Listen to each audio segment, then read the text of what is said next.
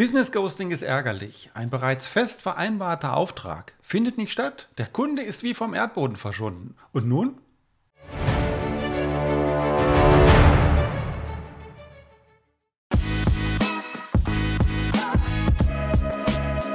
Echtes Marketing für kreative Unternehmer. Mein Name ist Michael Omori.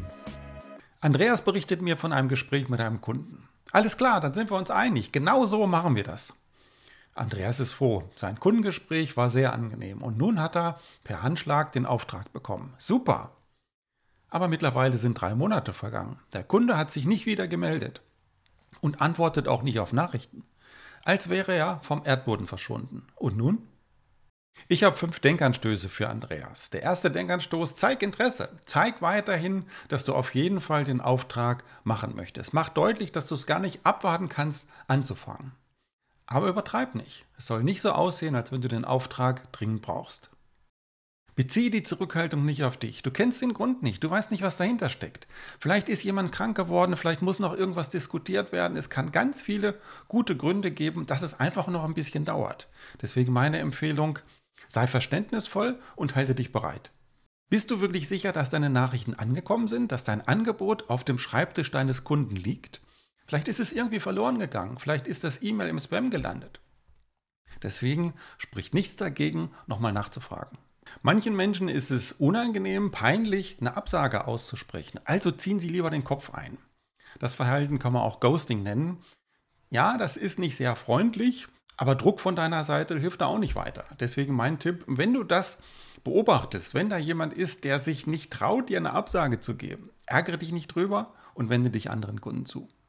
Und wenn es jetzt tatsächlich so ist, der Auftrag findet nicht statt, aber du hast eine Beauftragung, da ist vielleicht sogar was unterschrieben worden oder ein verbindlicher Handschlag, auf jeden Fall eine ganz klare Beauftragung, dann darfst du auch darüber nachdenken, welche Aufwände schon entstanden sind.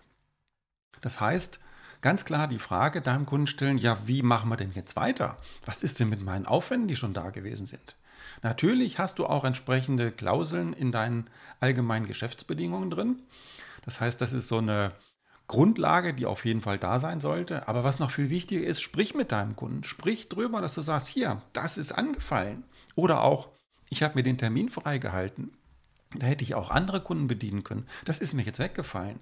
Wie verbleiben wir denn jetzt? Das heißt, was können wir beide vereinbaren, damit meine Aufwände bezahlt werden und mein Verdienstausfall entsprechend kompensiert wird?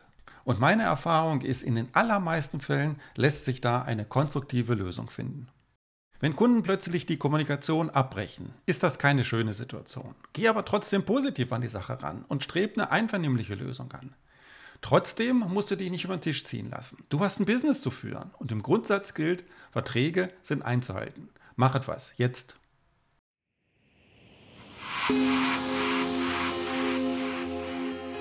Wenn du mit mir arbeiten möchtest, freue ich mich über eine Nachricht unter echtesmarketing.de.